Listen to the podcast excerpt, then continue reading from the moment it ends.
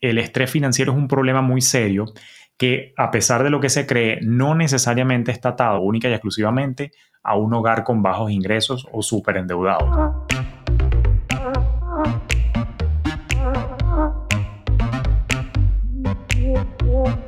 Acércate a las finanzas de manera simple y consciente para que tomes el control y disfrutes tu vida con intencionalidad. Soy Julio Cañas y esto es Despierta tus finanzas podcast. Un espacio con reflexiones, conceptos y tendencias para impulsar tu bienestar financiero en tus propios términos.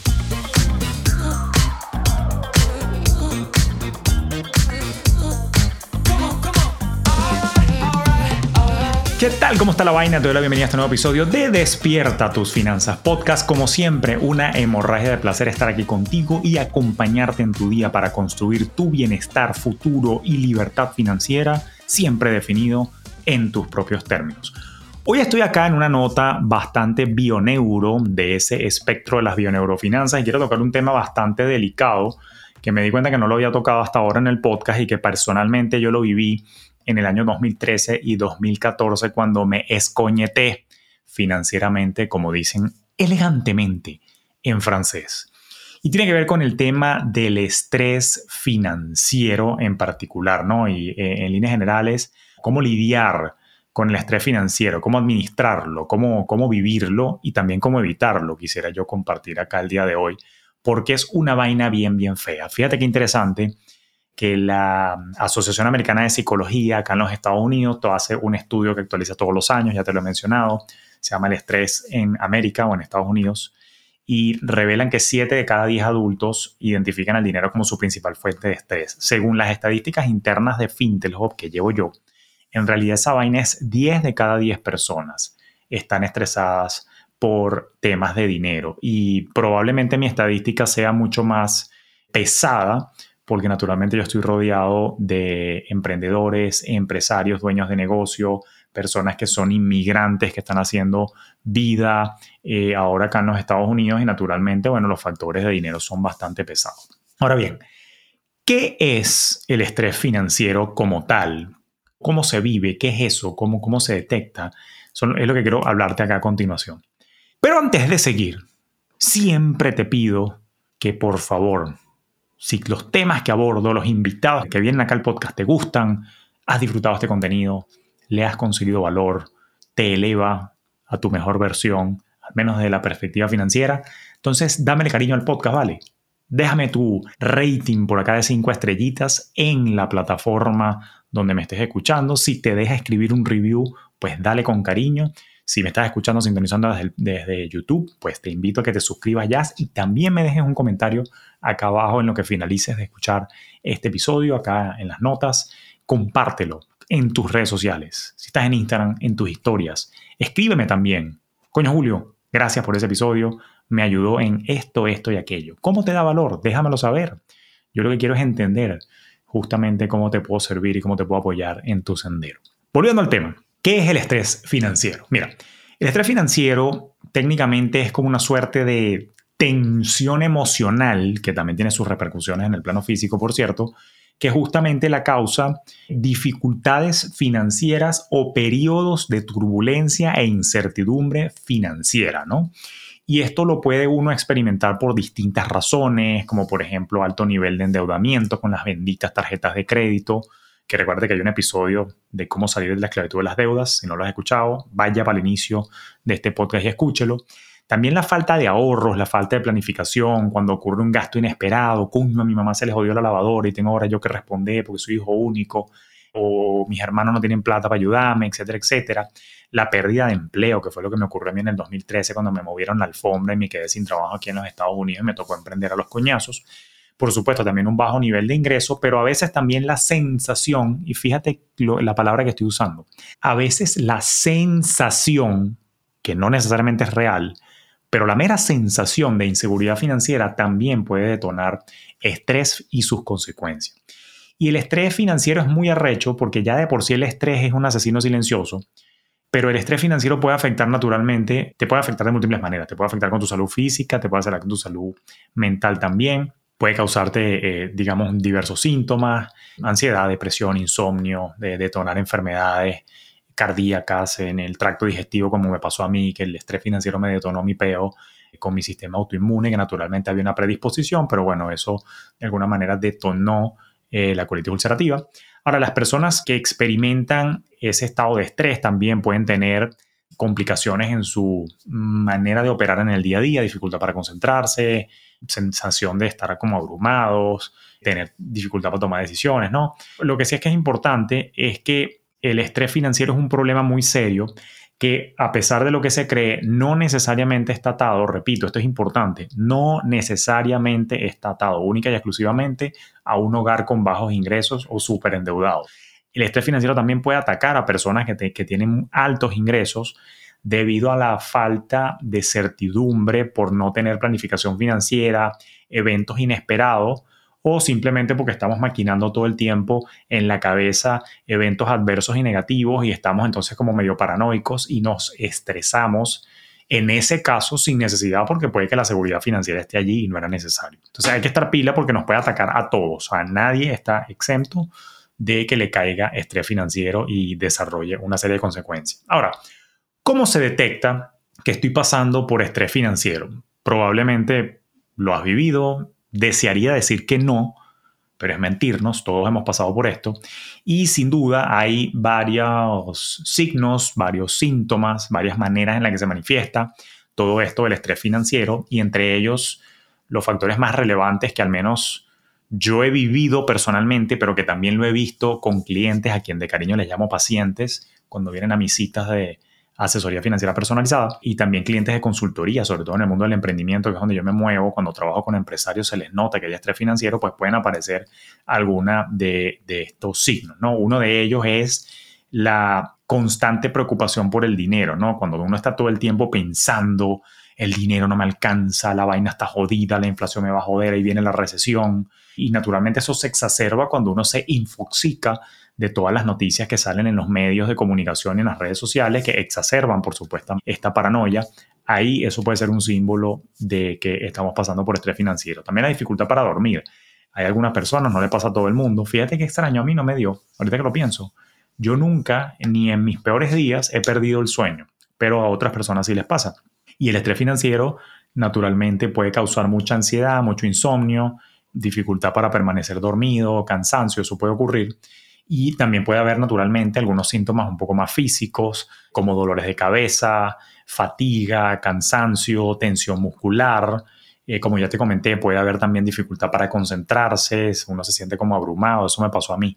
Dificultad para concentrarse en el trabajo, en la siguiente cosa que tienes que hacer, en los quehaceres del hogar, cierta dispersión, cuesta terminar tareas. Pero hay otro fenómeno, no me pasó a mí, pero sí lo he visto, que cuando hay estrés financiero hay el fenómeno de la evasión. Y el fenómeno de la evasión es que si llega un correo con una factura o por, por mail regular o por email, no lo abro, me, no quiero ver la cuenta bancaria, no quiero ver el estado de la tarjeta de crédito, el estado de cuenta. Entonces evito, evado por completo los temas financieros y eso puede ser un signo de que, bueno, estás tratando de lidiar de mala manera con el estrés. Por supuesto, se presenta también la dificultad para tomar decisiones, de pensar con claridad. Y también eso me pasó, y creo que le pasa a la mayoría, a mí me pasó que me puse como irritable, ¿no? Entonces, eh, eso naturalmente repercute en la relación, dificultad para llevar la relación de pareja, pero también de repente a veces uno se pone un poquito amargado con los hijos. Si sigues trabajando, de repente te pones amargado con tus compañeros. O sea, hay una irritabilidad y un cambio emocional ahí interesante. Ahora, lo cierto es que cada, cada persona experimenta el estrés y lo manifiesta de una manera diferente. Hay quien no tiene síntomas físicos, pero sí de repente se siente el deterioro en la salud mental. Lo cierto es que esto hay que abordarlo lo antes posible. Esta vaina no es juego. Esto puede atentar contra tu bienestar integral, así que si es posible hay que buscar ayuda en caso de que sea necesario. Ahora bien, siendo esos los síntomas, ¿cómo podemos lidiar con el estrés financiero? Y te quiero traer seis recomendaciones. Puede que haya más, puede que haya muchas más vainas por hacer, pero al menos son seis recomendaciones de cómo lo viví yo e inclusive cómo no lo hice yo y que ahora con la información que tengo, ahora con la experiencia que tengo, cómo creo yo que es el deber ser. Vamos a resumirlo ahorita en seis medidas para lidiar con el estrés financiero. Fíjate qué interesante. Medida número uno. Yo no lo hice, por cierto. Debo ser vulnerable, debo ser realista eh, en reconocer que yo no hice esto. Primero, uno tiene que buscar ayuda para poder hablar, para poder desahogar, ¿ok? Bien sea ayuda con la familia, ayuda con los amigos, por lo menos, no, no me refiero nada más a pedir plata prestada, me refiero por lo menos a hablar, conversarlo, ¿no? Porque a veces, al menos así lo viví yo, uno más bien lo que busca es aislarse, esconderse, porque de repente, desde la perspectiva de la salud mental, que fue lo como lo viví yo, se te baja la autoestima. Yo personalmente sentía vergüenza, porque yo decía, coño, en la madre, pero si yo soy asesor financiero, si yo soy economista, si yo soy cabeza de familia, ¿cómo le voy a fallar a mi esposa? ¿Cómo le voy a fallar a mis hijos que dependen de mí? Entonces después pasé a la rabia, a la rechera, después al miedo de no saber si yo iba a poder tener las capacidades, talento para poder resolver. Y en algunos casos extremos, no me pasó a mí, pero lo he visto en la práctica como asesor que soy, hay personas que llegan al extremo de naturalmente sentir pensamientos suicidas. No es joda, no es joda, esta vaina no es chiste. Inclusive a mí a través del Instagram, coño, me han llegado personas con, con ese tipo de anhelos suicidas y coño, es delicado. Evidentemente uno inmediatamente lo refiere a alguien con la especialidad psiquiátrica o terapéutica, pero hemos llegado a esos extremos y hay gente que tan, tan sencillo como se ha quitado la vida por, por estos temas. Entonces, coño, no es joda este temita y hay que, hay que tomárselo en serio. Pero buscar ayuda a hablar para deshogar es importante y hay que buscar contención de alguna manera con familiares y amigos y es importante esto en particular. Dependiendo de tu situación financiera, porque yo entiendo que si de repente eres una persona que tiene pocos ingresos, no te alcanza o eres de muy bajos recursos, que no es la mayoría de mi audiencia, la mayoría de mi audiencia son personas profesionales que, bueno, que de repente la situación económica los tiene apretados, pero de alguna manera tienen cómo resolver. Bueno, lo ideal en esa búsqueda de ayuda para hablar y desaguar también es buscar ayuda profesional, ¿no? E, esa es la primera manera de lidiar, ayuda familiar, amigos, pero también buscar pagar por la ayuda profesional. Dependiendo de los niveles de estrés y que están afectados, nos sentamos desde la perspectiva mental. Lo primero, que yo nunca lo hice, la cagué, me da culpa, es buscar un psicólogo, buscar un terapeuta que te pueda ayudar a lidiar con la situación y si te lo puedes permitir, repito, porque hay casos de casos, eh, a veces el estrés simplemente es por una sensación de desorganización y paranoia, pero sin embargo los recursos financieros están allí disponibles para ti. Entonces puedes buscar asesoría financiera con este servidor, por ejemplo, o inclusive entrar a, por ejemplo, a un programa de coaching financiero conmigo, donde yo te acompaño por un periodo de tiempo y te ayudo a organizar la PEA, a lo estilo maricondo, pero en las finanzas. Recuerda que soy el maricondo financiero y te puedo ayudar a organizar la PEA, a poner orden, a poner las cosas en contexto, clarificar un poco objetivos eh, y poner en marcha un plan de acción de la mano conmigo. Eso, eso es posible, por ejemplo. Entonces, coño, con esa ayuda, de repente sales de la situación. Entonces, lo primero de nuevo es buscar ayuda. La segunda recomendación para lidiar con el estrés financiero, que yo tampoco lo hice y em, lo empecé a hacer después, es ejercitar y meditar. Mira qué interesante, ejercitar y meditar. Ejercitar es importante porque, bueno, creo que un médico te lo puede explicar mejor que yo, pero naturalmente el cuerpo de por sí necesita ejercicio.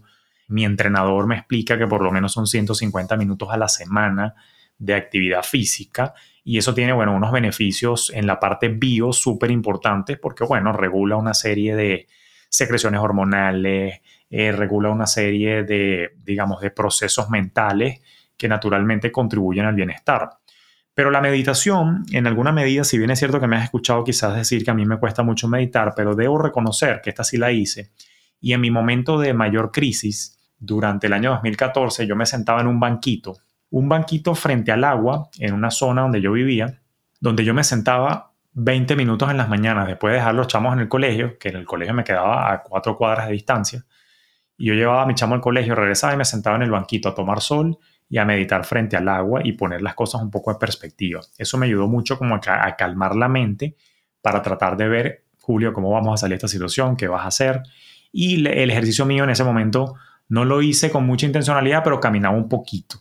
Pero yo creo que ejercitando un poco más, caminando por la cuadra alrededor de, de tu casa, si tienes bicicleta, dale la bicicleta y también buscar espacios para calmar la mente y respirar, te ayuda a poner las cosas un poco más en contexto. Entonces, segunda recomendación, ejercitar y meditar.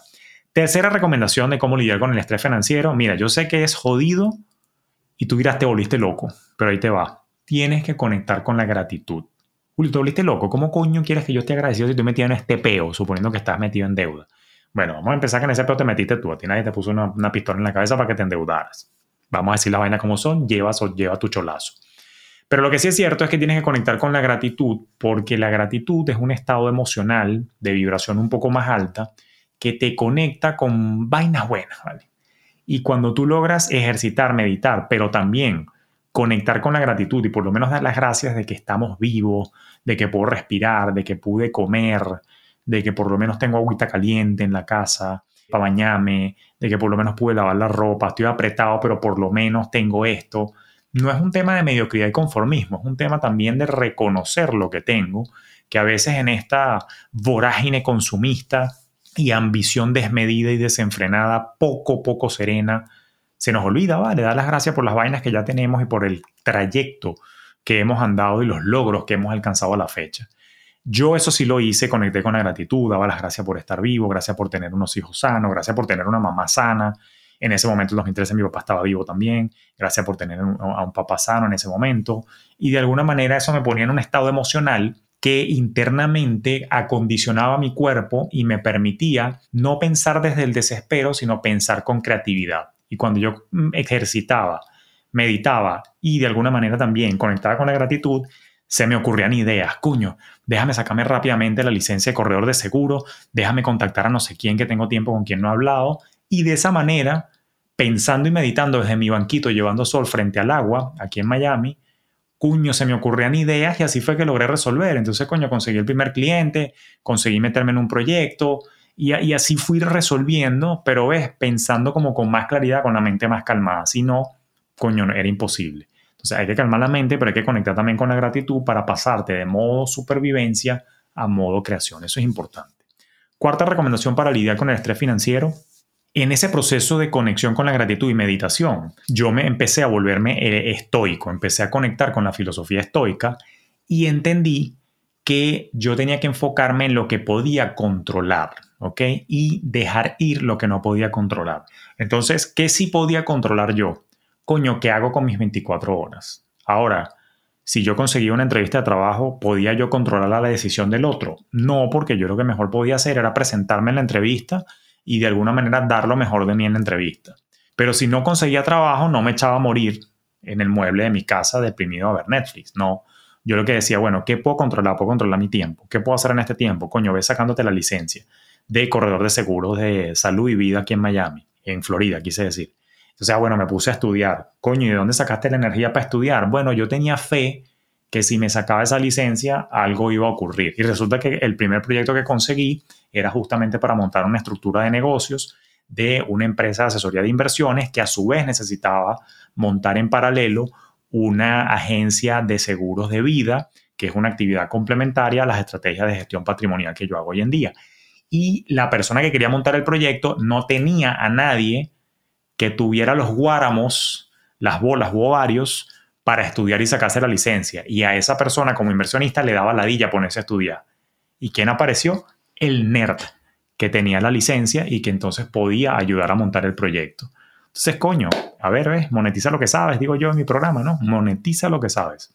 Entonces, en ese sentido, si yo estudié con fe, me saqué mi licencia con fe de que algo, para, para algo me iba a servir y evidentemente me estaba moviendo para que eso se materializara. Eso era lo único que yo podía controlar. Yo no podía controlar si de repente, no sé, me iba a salir un trabajo de la noche a la mañana porque me iba a caer del cielo. No, no, yo tenía que enfocarme en lo que dependía de mí. Y a pesar de mi situación desagradable, yo me acostaba a dormir todas las noches tranquilo, sabiendo que ese día hice lo mejor que pude y lo que yo podía controlar. Eso me dio locus de control interno y me ponía en un estado anímico un poquito más, yo diría que la palabra es un poquito más empoderado es lo que la palabra que estaba buscando. Me daba más empoderamiento de que coño estoy haciendo lo que puedo y estoy satisfecho con mis esfuerzos porque estoy haciendo lo que puedo y lo mejor que puedo con lo que tengo. La quinta recomendación para lidiar con el estrés financiero es evidentemente ya en el plano un poco más de las finanzas y la gestión de las mismas, es presupuestar con mucha precisión y controlar detalladamente los gastos. Por supuesto, cuando yo estaba pasando por esa situación, tuve que recortar, dejar todas las actividades extracátedras de mis hijos, evidentemente no se comía en la calle, comprábamos y medíamos, no joda, al gramo lo que estábamos eh, teniendo que comprar en el supermercado. Coño, todo bien medidito, todo bien apretadito, hasta que, bueno, después nos pusimos otra vez en una situación holgada, pero necesitaba volcarme de nuevo a la gerencia súper proactiva y detallada de mis números para evitar derroches en un momento en lo que no me podía permitir gastar un centavo extra por el poco y casi nada ingreso que tenía, a pesar del costo de vida que tenía yo que soportar para, bueno, echar adelante a mi familia, que en ese momento éramos simplemente mi esposa y dos de mis hijos. Y sexto, y no menos importante, es que hay que buscar una forma de cómo generar ingresos y para eso es necesario calmar la mente. En ese entonces, fíjate que una de las cosas que yo hice es que me fui de voluntario a una asociación sin fines de lucro que daba mentoría gratuita a dueños de negocios, se llama SCORE, y particularmente el capítulo o la sede SCORE de Miami Dade. Y tú me dirás, bueno, pero tú eres huevón. Si no estás haciendo plata, ¿cómo coño te vas a ir de voluntario por una vaina que es gratis? Ah, red de contactos, mamá. Vaya, papá. Networking, nene. Entonces, ¿qué es lo que ocurre? Que sí, es verdad, yo me fui de voluntario, pero me permitió conocer a dueños de negocio, me permitió conocer a otros, otras personas retiradas que tenían negocio y de esa manera me fui posicionando, descubrieron que yo era bueno explicando, empecé a dar mis charlas y workshops y talleres en inglés y bueno, lo demás es historia. Aquí estamos nueve años ya después de, esa gracia y enos aquí, pues entonces echándole bola y gracias a esos comienzos, porque me atreví, pero a veces ganas experiencia, a veces ganas dinero directo, pero para poder buscar los ingresos por algún lado tienes que empezar si sea gratis. Y así fue entonces como me posicioné como consultor de los pequeños negocios y como el asesor predilecto en Miami de los emprendedores y dueños de negocios, justamente porque les hablo claro y raspado en español afrancesado, y eso me permitió entonces construir la estabilidad que tengo hoy en día y el posicionamiento que tengo no solamente como persona, sino también como profesional, pero también el posicionamiento financiero que tengo hoy en día, donde estoy bastante tranquilo, porque bueno, me moví, no me quedé encerrado en mi casa, sino que bueno, me movilicé. Así que esa es la manera como te recomiendo, así lo hice yo y en mi experiencia creo que son seis elementos bastante interesantes para tomar en cuenta. Ahora, ¿cómo lidiar es cuando ya, lo es, cuando ya estás viviéndolo? Pero ¿se puede evitar el estrés financiero? Yo creo que sí, de verdad que yo creo que sí. Y, tú me preguntarás, bueno, Juli, pero ¿cómo evito el estrés financiero? ¿Cómo evitar el estrés financiero?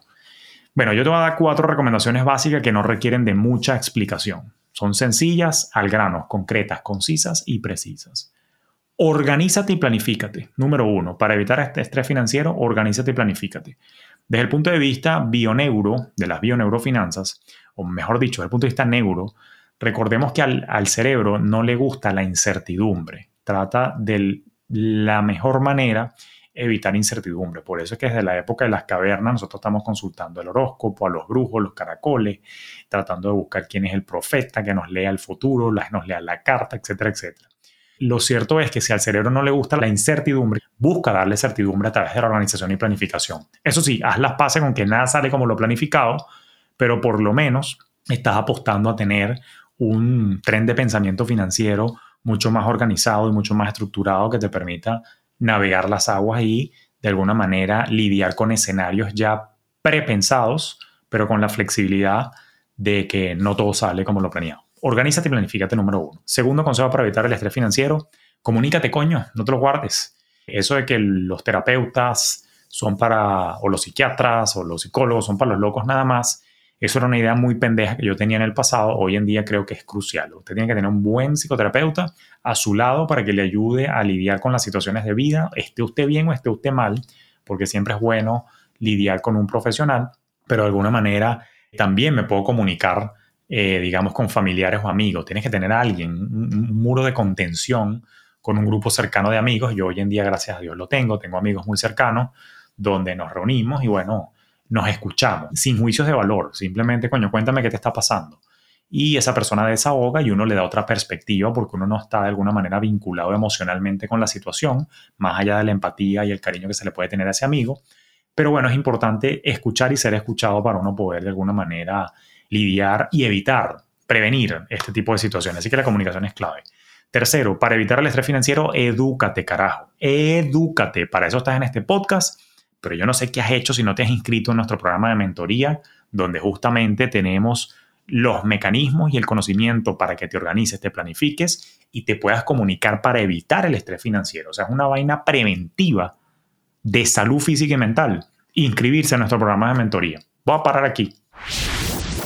Voy a esperar que te vayas a inscribir. Dale, link, dale aquí al, link aquí abajo. Vaya y busca la información y espera la próximo, al próximo ciclo de inscripción e carajo para que le vaya bien en la vida. Edúquese, coño, que aquí estamos para que usted viva en bienestar, pero bienestar integral. No es que quiero ser rico, no, coño madre. Quiero tener bienestar, libertad de tiempo, vivir mi vida en mis propios términos, pero con salud mental y financiera, con salud también física, que es importante, para poder entonces disfrutar de esta experiencia terrenal. Así que edúquese de una vez por todas. Sigue escuchando el podcast, compártalo por favor. Recuérdate, déjame un rating y suscríbete al canal de YouTube si estás escuchándome en el canal de YouTube directamente, pero lo importante es que te eduques en todo momento para que te permitas avanzar con criterio e intencionalidad. Y cuarto elemento, necesito repetirlo, si hay que buscar ayuda, hay que buscar ayuda. Si hay que buscar ayuda de un amigo, ayuda del amigo. Si hay que buscar ayuda de un terapeuta, ayuda del terapeuta. Si hay que buscar un coach como Julio que te guíe y te acompañe en tu proceso de finanzas personales o incluso también de tus finanzas de negocio, no solamente para organizar, sino que a veces a mí también me contratan algunos clientes para que yo sea como parte de su, de su círculo de asesores, como de board of advisors de la empresa. Coño, Julio, acompáñame y yo quiero discutir contigo una vez al mes cómo está mi negocio, cómo están mis finanzas personales y yo sé que tú eres gestor patrimonial, wealth manager, como dicen en inglés, tú me puedes ayudar con las dos cosas. Claro que sí, yo disfruto trabajar con emprendedores. Entonces, en ese sentido, puedo estar allí también para guiarte en tus procesos de transformación y en tus procesos de evolución y progreso financiero a lo largo de tus distintas etapas. Lo importante es buscar ayuda, no te aísles. Nadie crece solo. Todos necesitamos un coach, un terapeuta, un mentor, alguien que nos guíe y nos acompañe en este hermoso proceso que llaman vida. Así que así sin más, espero que esto te lo tomes en serio. Si estás pasando por esa situación, pega un grito, busca ayuda. Si estás pasando por esa situación, te lo digo, la noche es más oscura antes del amanecer. Se sale para adelante si sigues estos consejos que te estoy dejando. Es posible. Las tormentas pasan, ¿ok? Después de la tormenta viene la calma, dice el dicho. Es cierto, lo ratifico. Se tienen altibajos, pero cuando tienes la educación y la inteligencia emocional y financiera para lidiar con las situaciones, no hay nada que te detenga y no hay obstáculo que te vaya a impedir tu progreso. Puede que vayas un poco más lento de vez en cuando, pero no te lo van a impedir del todo en absoluto.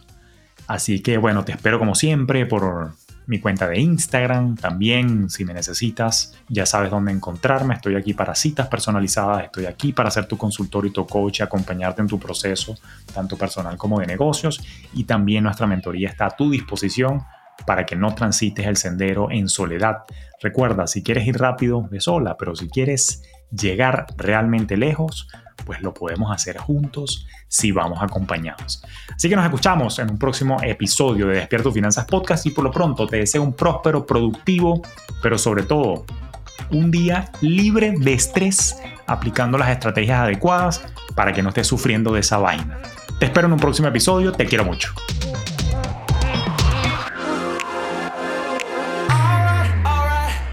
Esto fue Despierta tus finanzas podcast con Julio Cañas un espacio presentado por Fintelhub para impulsar tu bienestar financiero en tus propios términos.